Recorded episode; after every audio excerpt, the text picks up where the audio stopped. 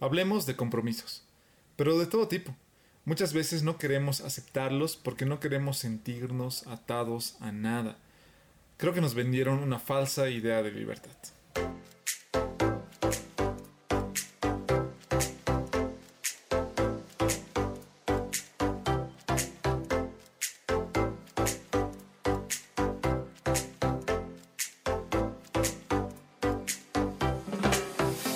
¿Cómo están gente linda? En Postdata Te Amo nos dimos la tarea de buscar los mejores consejos sobre el amor y junto a ustedes queremos aprender a amar y a ser amados.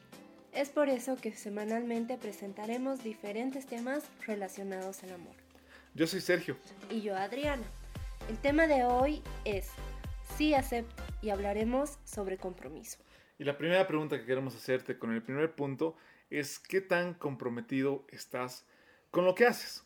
Y si bien nos gusta hablar sobre el amor, estar comprometidos involucra todos los ámbitos de tu vida. Significa que estás comprometido en, no sé, desde tu estudio, tu trabajo, las relaciones que tienes, tus amigos, y ese compromiso debemos desarrollarlo. Es como si podamos desarrollar una disciplina en todo lo que nosotros hacemos. Y eso eh, se va desarrollando poco a poco. Y si tú decides ser comprometido en tu trabajo, decides ser comprometido en tus estudios, te vas a dar cuenta qué es lo que diferencia una persona exitosa a una persona de la que no lo es. Y eso es el trabajo duro, eso es esforzarte. Cuando estás comprometido con algo, estás dispuesto a dar mucho más, estás dispuesto a sacrificar muchas cosas, estás dispuesto a dar de tu tiempo, de tu esfuerzo, de tu dinero, porque estás comprometido con un objetivo, con lo que quieres lograr. Y para eso, eh, mucho más fácil va a ser que te comprometas con algo que te gusta y con algo con lo que eres bueno haciendo. Entonces, si quieres estar comprometido con algo, pregúntate, por ejemplo, tu trabajo, si es que te está tocando trabajar en esta etapa, eh, te gusta lo que en lo que estás trabajando. Y si no te gusta, te vas a dar cuenta que es mucho más fácil no estar comprometido con tu trabajo. Quejarte, decir que, no sé, que tratar de encontrar, perdón, todos los tipos de situaciones que estén mal para quejarte con tu trabajo porque no estás comprometido, porque no te gusta lo que estás haciendo.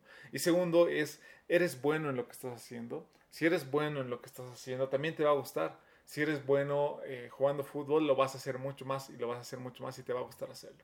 Si eres bueno en la computadora, si eres bueno eh, dibujando, si eres bueno sacando fotografías, si eres bueno haciendo el trabajo que quieres hacer, eso va a hacer que disfrutes más y te comprometas mucho más porque vas a querer desarrollar la habilidad que tienes. Y por eso es bueno que tú también... Eh, en lo que hagas entiendas que no es necesario comprometerse simplemente con tu pareja sino es necesario comprometerte con todo lo que estás haciendo. Exacto, y para que te des cuenta de si realmente estás comprometido con lo que haces, es si tienes la mirada puesta en la meta.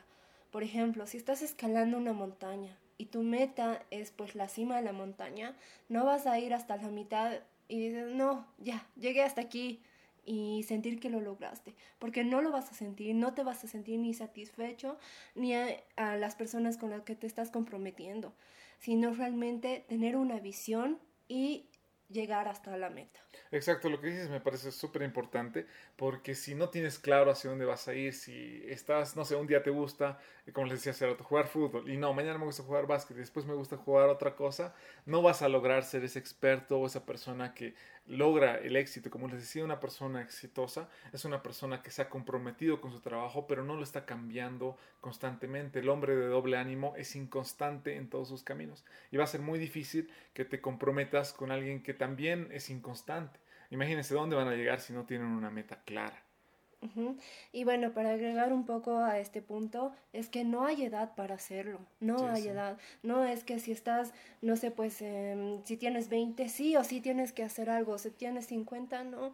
Las dos edades pueden hacer lo mismo, pero la clave es que sepan lo que quieren y a dónde están yendo. Sí, totalmente. Eh, no, no, importa la circunstancia y eh, lo que estés viviendo, como decía, la edad o el trabajo que tienes o el, estudio que estás realizando, lo importante es que tú te comprometas con aquello que tú también sepas que eres bueno y algo que te guste y que tengas claro hacia dónde estás haciendo. Tal vez este punto tiene varios puntos y varios objetivos que tienes que irlos desarrollando, pero es bueno que estés comprometido porque como les decía, eso va a hacer que alcances varios objetivos que tú mismo te estás planteando dentro de tu vida. Así es. Y bueno, con esto nos vamos al segundo punto que es contradicciones. No queremos sentirnos unidos a nadie, pero tampoco queremos sentirnos solos. Y es gracioso porque es tan, tan cierto. Estar unidos a alguien por no estar solos no es correcto. Pero ya estando en una relación y no querer comprometerse, en los dos puntos es que el miedo te está paralizando. Sentir ese miedo por no estar solo no te lleva a ningún lado, porque es que no sabes lo que quieres y no llegar a un compromiso simplemente porque la sociedad nos ha llegado, nos ha llenado, perdón, de esas ideas de que si te llegas a comprometer y casarte pierdes tu libertad, es una mentira. ¿Por qué es una mentira? Ya que cada etapa es hermosa. Si estás viviendo una etapa, vívela, pues disfrútala. Estamos muy acostumbrados a querer saltarnos etapas, a querer vivir la siguiente etapa cuando estamos empezando otra. Y si te das cuenta, no es, no es lógico. Eh, todo tiene su tiempo, todo tiene su hora, todo tiene su momento. Si estás soltero, pues aprende a disfrutar ahora con tus amigos, con tus amigas. Eh, no sé, pues sal, charla con tu familia. Si estás empezando un noviazgo, empieza a disfrutar de esa pareja. Empieza a disfrutar de esa persona, a salir, a hacer planes juntos. Y si ya estás por casarte, primero felicidades y no estás en un error, porque es algo muy bueno, es una decisión correcta, ¿no? No creas y no te dejes llenar con lo que dice la sociedad de que no, que está mal, que, que listo, que ya, listo, perdiste tu libertad. No es así, no es así. Bueno, te lo digo yo que estoy casada, para nada. Sí, correctamente. La anterior vez hablaba con un amigo en el cual me decía, bro, me estoy casando. Y yo le decía, es, es, la mejor decisión que estás tomando en tu vida, me ponía feliz, lo abrazaba. Y él se ponía triste. Y yo decía, bro, ¿por qué estás poniendo triste si te vas a casar?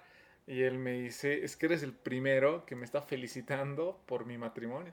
Porque todos los amigos, como decía Adri, te, te dicen que no, que es lo peor, que estás perdiendo tu libertad, que cómo te vas a comprometer siendo tan joven, o cómo te vas a comprometer a la edad que tengas que te estás comprometiendo porque estás perdiendo mucho de lo que podrías estar viviendo. Pero en realidad una vez una persona que yo quiero mucho me, dije, me dijo, eh, al casarte te estás potenciando, porque son dos las personas que se van a enfocar ahora en un mismo objetivo, porque ahora entre dos van a trabajar juntos, van a trabajar como equipo. Y tal cual, tal vez no estamos casados mucho tiempo con, con mi esposita, pero sí hemos podido aprender que ese año y medio que estamos casados es un tiempo en el cual eh, te desarrollas, creces, tus sentimientos, tu forma de ser tu, carácter mejora para bien porque está siendo pulido, está siendo desarrollado, estás trabajando dentro de ti mismo porque la otra persona igual está creciendo a tu lado y eso es bastante importante. Exacto, es, es muy bueno. Realmente el llegar a casarte cambian tus prioridades, obviamente, pero los amigos que tienes no van a tener por qué cambiar esa relación contigo, porque van a seguir siendo tus amigos. Y si te están diciendo, no, ya no vamos a salir, que no sé qué, ya no te vamos a ver, pues es, depende de las dos partes, es depende tuya y depende de los amigos, ¿ya? Y luego vienen otras etapas muy hermosas, el ser padres, no sé, pues empezar un negocio con tu pareja, con tu esposo, con tu esposa, o sea, se vienen cosas grandes y como decía mi esposo, ya no son dos, ahora son uno, se han vuelto un solo equipo en el cual van a ir juntos hacia una misma meta, hacia, las, hacia los mismos logros. O sea, es maravilloso, la verdad. Sí, totalmente, pero una de las razones, y esto entrando al tercer punto por lo cual no nos comprometemos, es que exigimos demasiado. Y el exigir demasiado hace que sabotees tu relación, que tú mismo la destruyas. Me ha pasado anteriormente con las relaciones que he tenido, el hecho de exigir mucho y es decir, no sé, me llamaba la atención la chica, me arreglaba con ella y estábamos.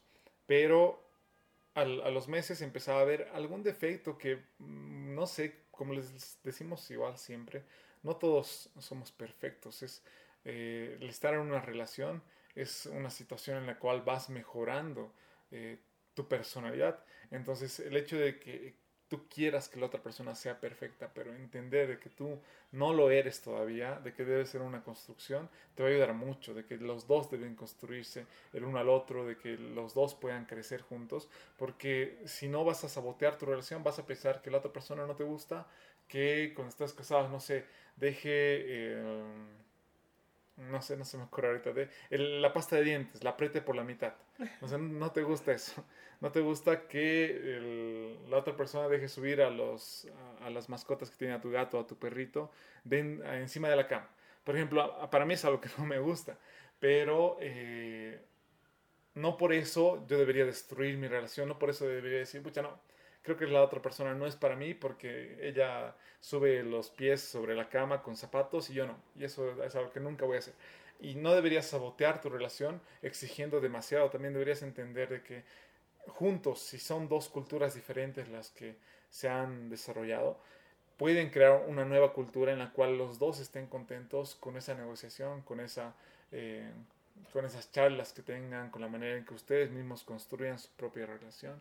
Y también es bueno saber que muchas veces no te quieres comprometer porque no estás dispuesto a sacrificar lo que es necesario sacrificar por la otra persona. No estás dispuesto a dar mucho más allá de lo que las demás personas quieren dar, de, o de las, perdón, de las demás personas que ya se han casado o ya están en una relación. Y me encanta mucho esta parte de, de la Biblia, del, de uno de los versículos que está en Efesios, si no me equivoco, que te dice, y tu esposo, les está hablando a los varones, que estemos dispuestos a morir por nuestra esposa, así como Jesús ha dado la vida por la iglesia. Y es algo que nosotros debemos estar dispuestos a hacer. Y es algo que nosotros estamos, debemos estar dispuestos a trabajarlo también, porque no va a ser de la noche a la mañana, sino es algo que debemos ir trabajando en nuestro carácter, a sacrificarnos para poder dar la vida por nuestra esposa. Y eso significa no solamente eh, literal, sino en todo lo que hagamos en nuestro trabajo, en nuestro carácter, que estemos dispuestos a sacrificarnos para seguir creciendo juntos. Así es, y bueno, les quiero leer una porción que dice, el amor es paciente y bondadoso, no es celoso ni fanfarrón, ni orgulloso ni ofensivo, no exige que las cosas sean a su manera, no se irrita ni lleva registro de las ofensas recibidas. O sea, es un poco de lo que es el amor, pero este es el verdadero amor. Muchas veces nos hacemos ideas de que el amor debería ser perfecto, de que la otra persona debería ser perfecta. Pero yo te hago una pregunta. ¿Tú eres perfecto? ¿Tú eres perfecta? No hay nadie perfecto, pero estamos en un proceso de crecimiento todos. Todos, día a día, estamos mejorando, viendo nuestro carácter. Y si no lo estás haciendo, pues te animo a hacerlo. Si quieres llegar a tener una relación, más que todo, porque cuando llegue una persona y tú quieras algo en ella, pues tú también trabaja también en ello. Exacto, sí, es algo que nosotros debemos estar dispuestos a hacer, a esforzarnos, tener un compromiso, significa un esfuerzo, significa que si si quieres estudiar y llegar a la mejor universidad de Bolivia, de Sudamérica o Estados Unidos o donde sea que vayas a querer estudiar, significa que tienes ese compromiso de despertarte una hora más que todos tus amigos. Si quieres eh, tener una relación estable, significa que estás dispuesto a sacrificar mucho más allá de lo que los demás están dispuestos a sacrificar.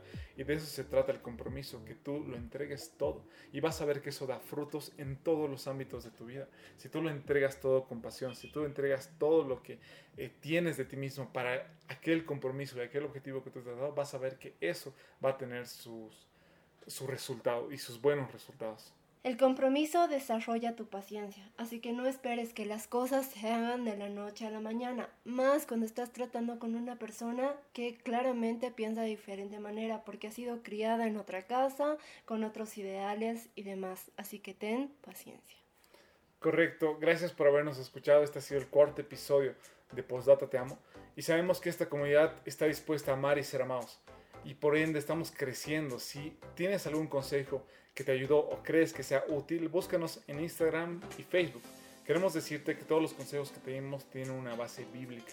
Nosotros basamos lo que hacemos en el amor de Jesucristo, porque cuando Él murió en la cruz nos dijo, pues data, te amo.